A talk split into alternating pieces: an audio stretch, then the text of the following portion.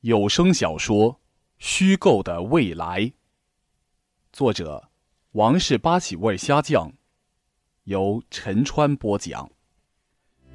我找不到，我到不了你所谓的将来的美好。今天是二零二三年的八月六号，我独自坐在重庆奥体中心的场馆里发呆。空旷的体育馆里，只有一盏昏暗的灯，闪烁着微弱的光。我坐在场馆的正中央，手里拿着我们出道那天拍的合照。合照上那两个眉清目秀、笑得灿烂的男孩，我已经有四年没有见过他们了。我叫王源，是那个曾经火极一时的 TFBOYS 组合的一员。我们的组合，在我十八岁那年解散了。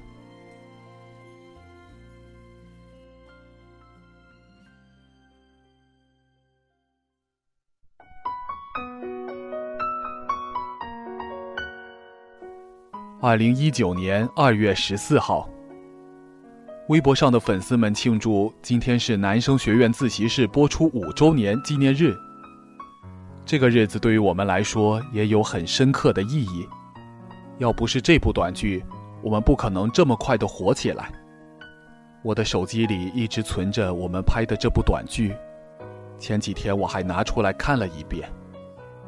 这部短剧我们一共只拍了三季，因为学业的缘故，也因为粉丝的缘故。其实我们三个人对粉丝一直是又爱又怕。刚出道的时候，希望自己能有很多粉丝喜欢，因为那样会有一种踏实的被支持的感觉。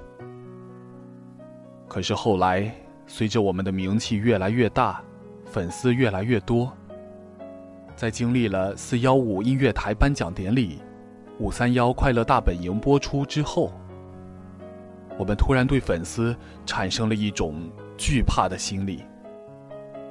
越来越多的私生粉会在校门口堵我们，一路跟着我们回家。微博上，我们的粉丝分化越来越严重，我们三个的粉丝甚至会互相骂我们。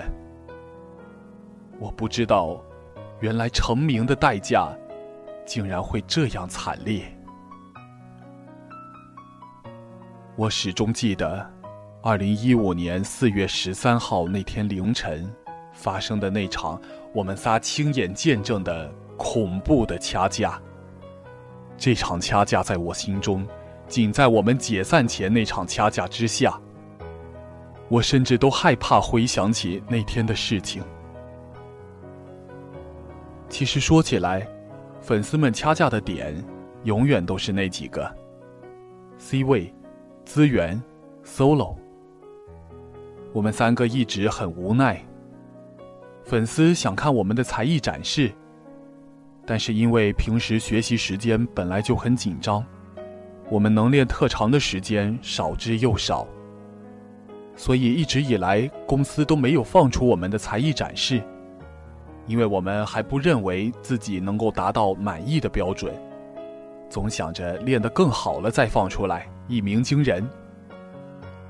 但是粉丝并不理解。他们只想着快点看到我们的才艺展示。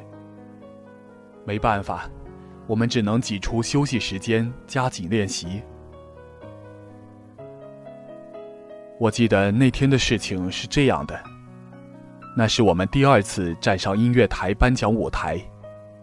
因为四幺五对于我们来说太难忘了，所以我们三个站在领奖台上说感谢词的时候，都是热泪盈眶的。那天奖杯和鲜花最多的还是我们组合。小凯作为队长，一如往年的把鲜花给了我，把奖杯给了千玺。当时的安排是，我和芊芊各自说两句感谢词，小凯则在最后说一句，感谢粉丝们的理解与陪伴，然后我们三个一起说谢谢大家。最后鞠躬下台。我们领完奖就去后台接受音乐台的采访。小凯拿着话筒坐在中间，采访的哥哥问问题，我们轮流回答。因为我回答问题的速度比较慢，所以两句话中间我一般都会喘口气儿再答。因此有时候我只说了半句话，小凯就以为我说完了，就会把话筒收走。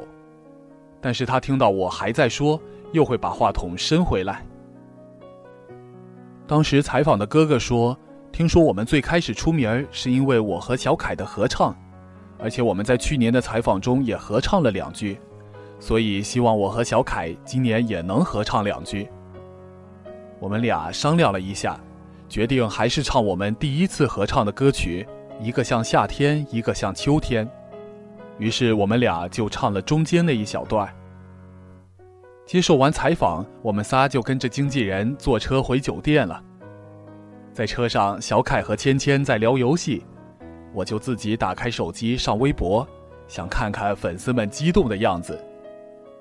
果然不出我所料，我一刷新小号，满首页都是啊啊啊啊啊啊，还有流泪的表情，粉丝们都在哭嚎着说要陪我们十年。一定要看到我们十年之约演唱会的那天，我心里也是澎湃不已，眼角又不自觉的湿润了。大概翻了一下微博，存了几张我们仨的美图，就闭上眼睛，靠在椅背上休息了。等到了酒店，小凯把我叫醒，我们仨一起回了房间。洗完澡出来，看到小凯和千玺坐在沙发上，看着手机，表情凝重。我有点奇怪，问他们怎么了。芊芊抬起头，眼中尽是失落，轻声对我说了一句：“又掐起来了。”然后叹了口气。我一愣，脱口而出。一个小时前，我看到的都还是欢呼啊。小凯无奈的看着我：“你又不是不知道，这个饭圈的变换速度就是这么快。”我放下擦头发的毛巾，坐在沙发上，拿起手机，打开微博。微博的主页面还停留在一个小时前的欢呼。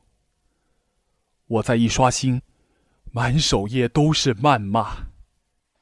为什么两个队友一人说三句话还拿着奖励，而身为队长什么都没拿就算了，还只给他说一句话是什么意思？我看他都有眼泪了，肯定是觉得委屈。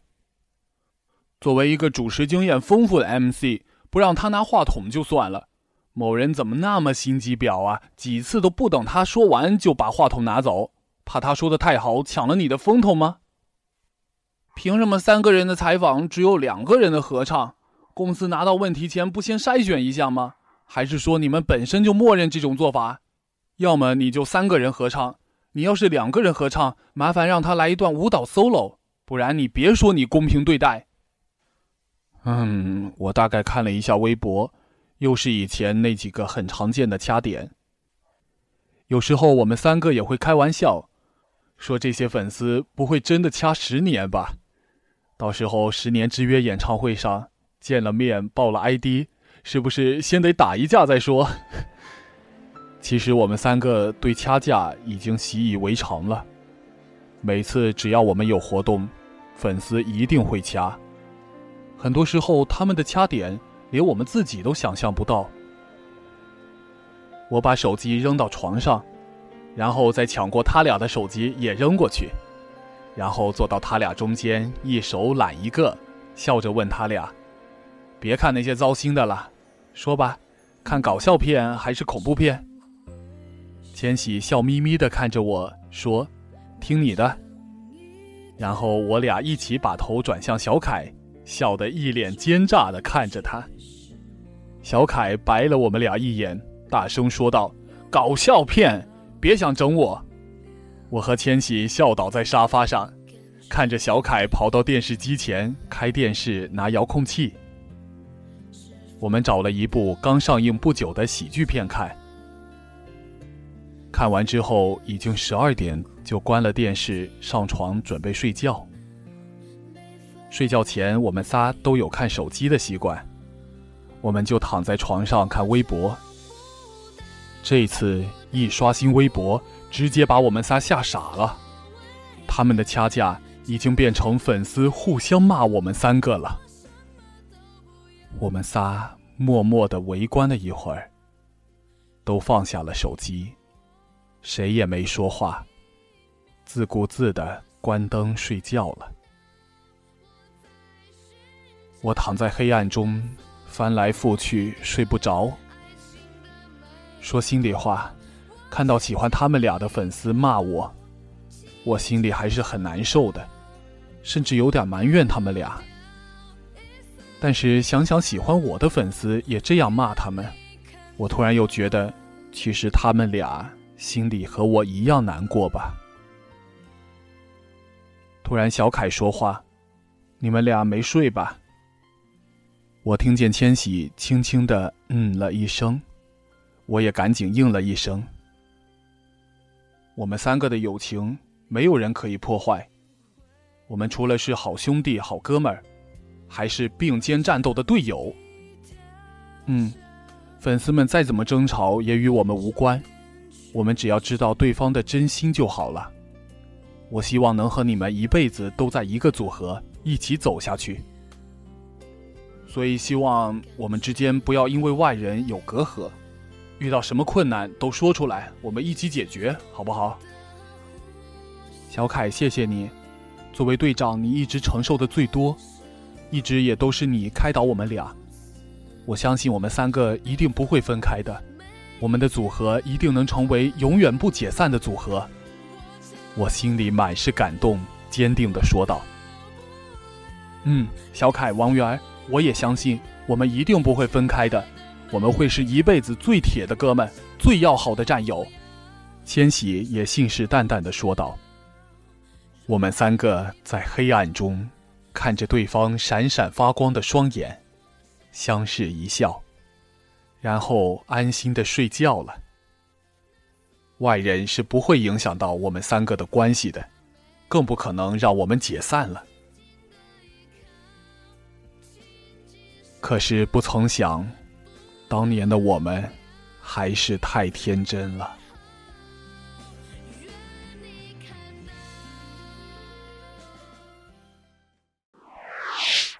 听众同志，这里是陈川 FM 七八二零一四。